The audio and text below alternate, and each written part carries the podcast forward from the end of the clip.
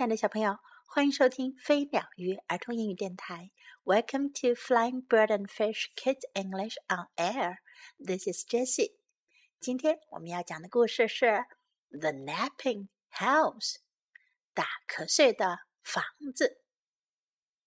There is a house，有一座房子，a napping house，一座打瞌睡的房子。where everyone is sleeping，在那儿每个人都在睡觉。And in that house there is a bed，在那座房子里有一张床，a cozy bed，一张舒服的床。In a napping house，在这个打瞌睡的房子里。 where everyone is sleeping，在那里每个人都在睡觉。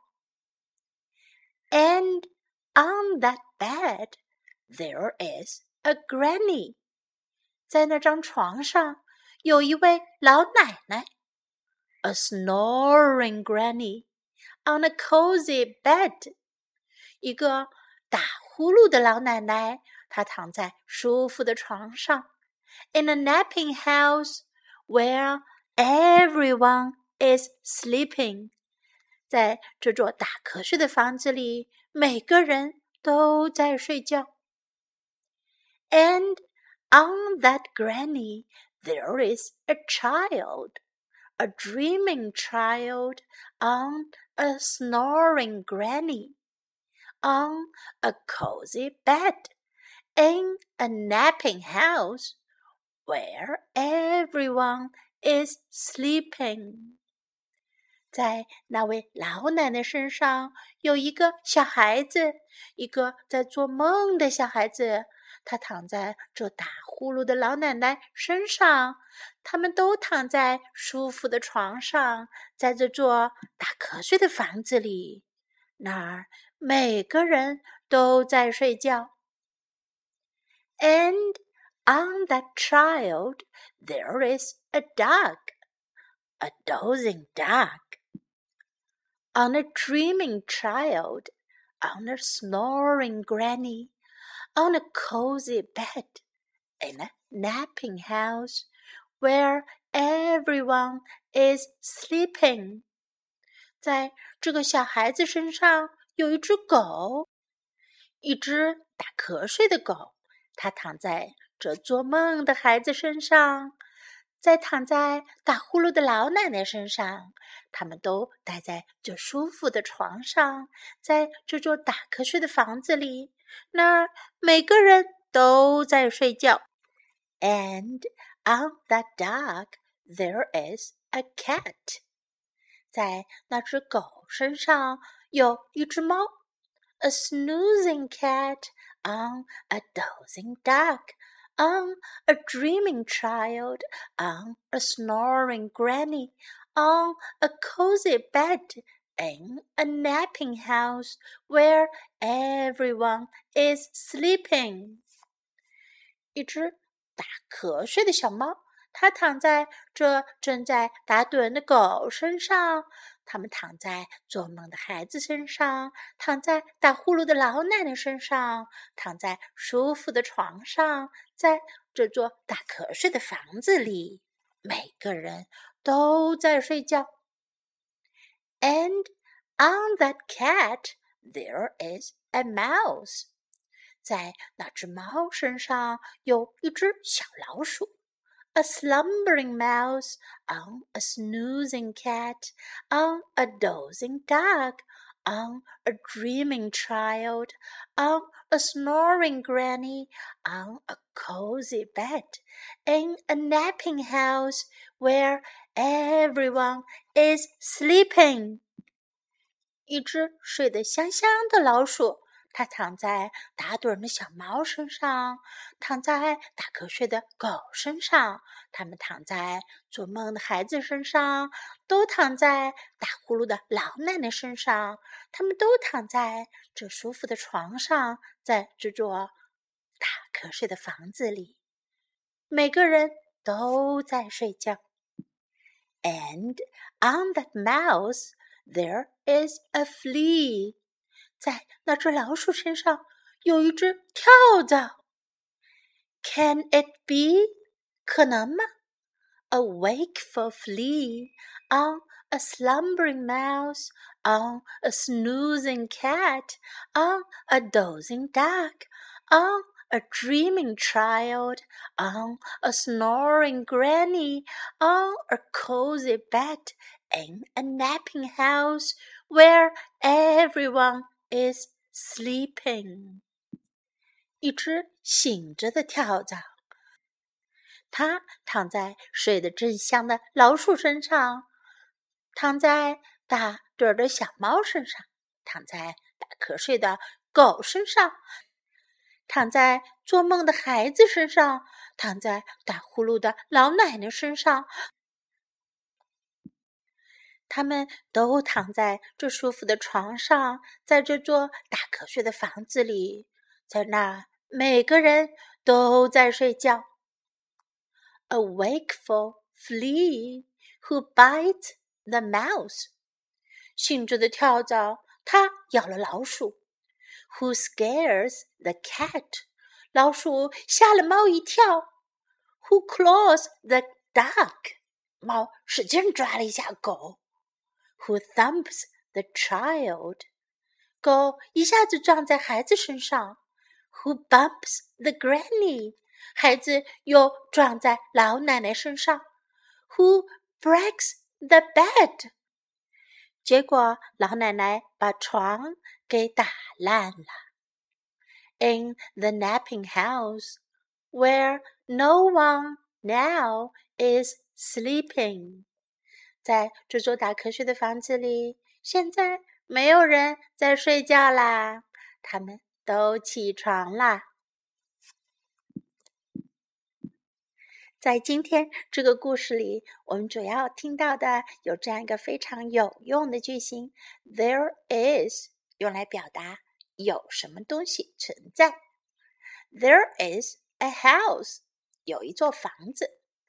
There is a house，我们可以连起来说：There is a house。There is a house。Everyone is sleeping，每个人都在睡觉。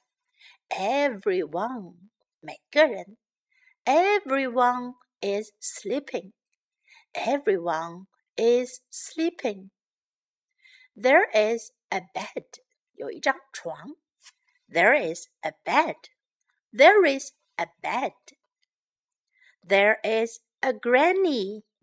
有一位老奶奶。There is a granny. There is a granny. There is a child. 有一个小孩子。there is a child. There is a child.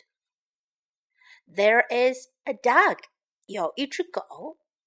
There is a dog. There is a dog. There is a cat. 有一只猫。There is a cat. There is a cat. There is a mouse. 有一只老鼠。there is a mouse. There is a mouse. There is a flea. 有一只跳蚤。There is a flea. There is a flea. No one now is sleeping. 现在没有人在睡觉了。No one now is sleeping. No one now is sleeping. 现在我们来听一遍这个故事的原声版本。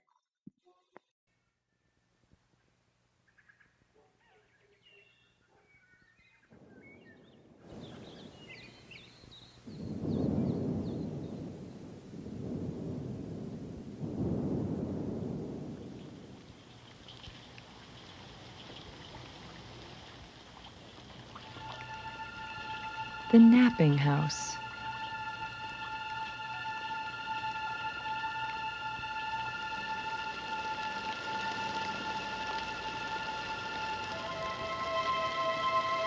There is a house, a napping house, where everyone is sleeping.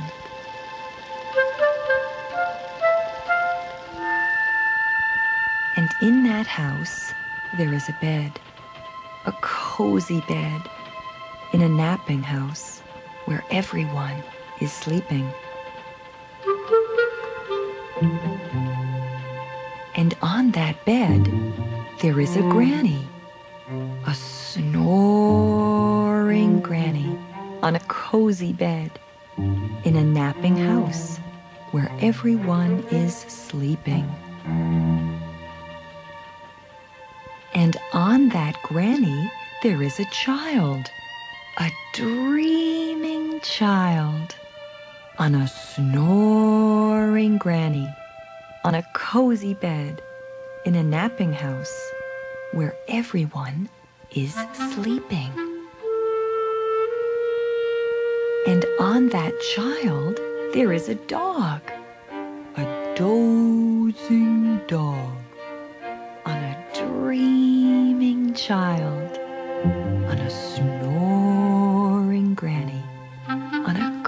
cozy bed, in a napping house where everyone is sleeping. And on that dog, there is a cat, a snoozing cat, on a dozing dog on a dreaming child, on a snoring granny, on a cozy bed, in a napping house where everyone is sleeping.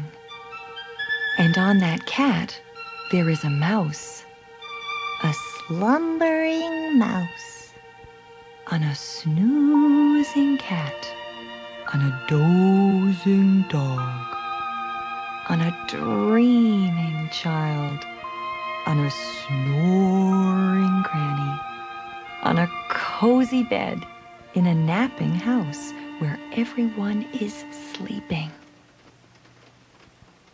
And on that mouse, there is a flea. Can it be a wakeful flea?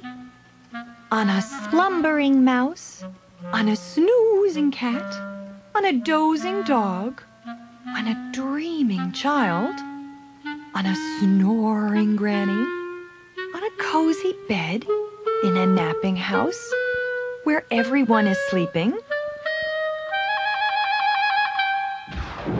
A wakeful flea who bites the mouse. Who scares the cat. Who claws the dog who thumps the child, who bumps the granny, who breaks the bed. In the napping house, where no one now is sleeping.